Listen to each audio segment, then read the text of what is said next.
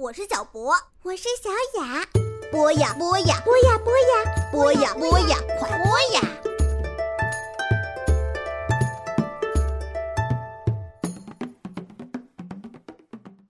小朋友们，大家好，欢迎收听博雅小学堂。今天给大家带来忧国忧民的诗圣杜甫。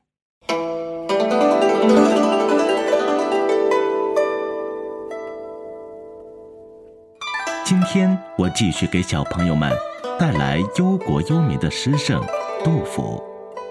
上一期我们欣赏了杜甫的《春夜喜雨》，你们感受到诗人对春夜细雨的无私奉献品质的喜爱和赞美之情了吗？今天，我们一起来欣赏杜甫的另一首诗《登岳阳楼》。昔闻洞庭水，今上岳阳楼。吴楚东南坼，乾坤日夜浮。亲朋无一字，老病有孤舟。戎马关山北，凭轩涕泗流。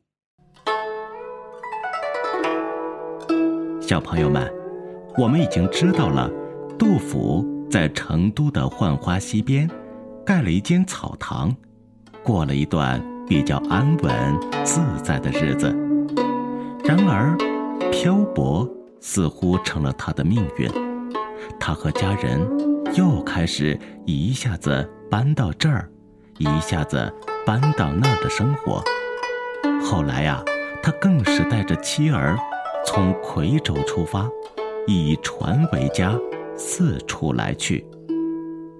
就在杜甫与妻儿搭船离开夔州的那年冬天，他们来到岳阳城，将船停靠好之后，登上了岳阳楼。岳阳楼是三国时代驻扎在这时的东吴大将鲁肃，为了训练水军所盖起的岳军楼。唐朝时扩建了这座阅军楼，并起名岳阳楼。现在，你知道什么是岳阳楼？杜甫又是因何而登上岳阳楼的了吧？还是有些迷迷糊糊的呀？那么，咱们就换个方式再来读读看吧。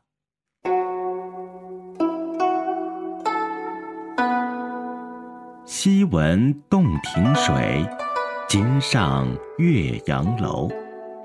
杜甫啊，老早就听说过洞庭湖气势雄伟，这一次他亲自登上洞庭湖畔的岳阳楼，终于亲身感受到那种壮阔、那种磅礴。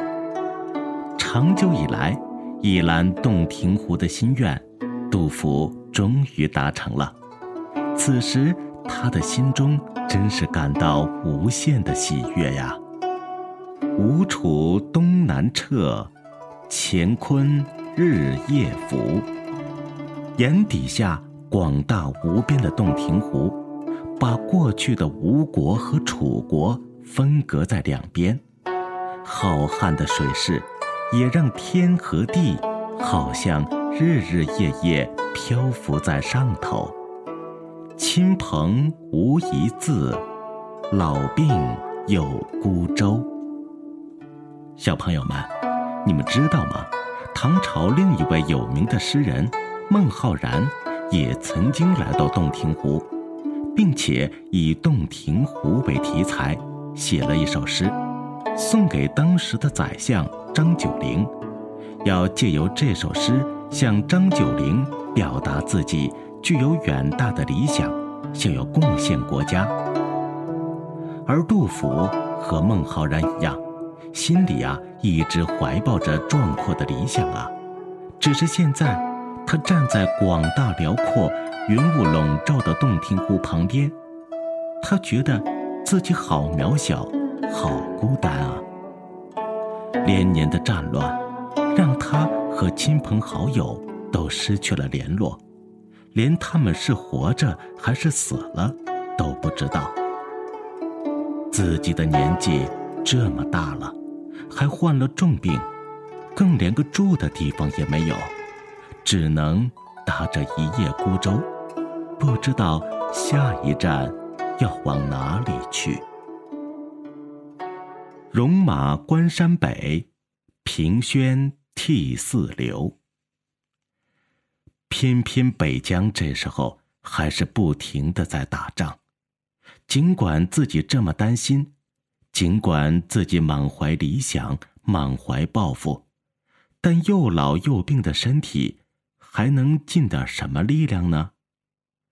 这么一想啊，杜甫孤寂和失落更是蔓延了。整个心头，也让他忍不住依着栏杆，任由眼泪奔流个不停了。小朋友们，你们感受到杜甫出峡漂泊两湖，登岳阳楼而望故乡时那种触景伤情、怀才不遇、报国无门的哀伤了吗？好了，小朋友们。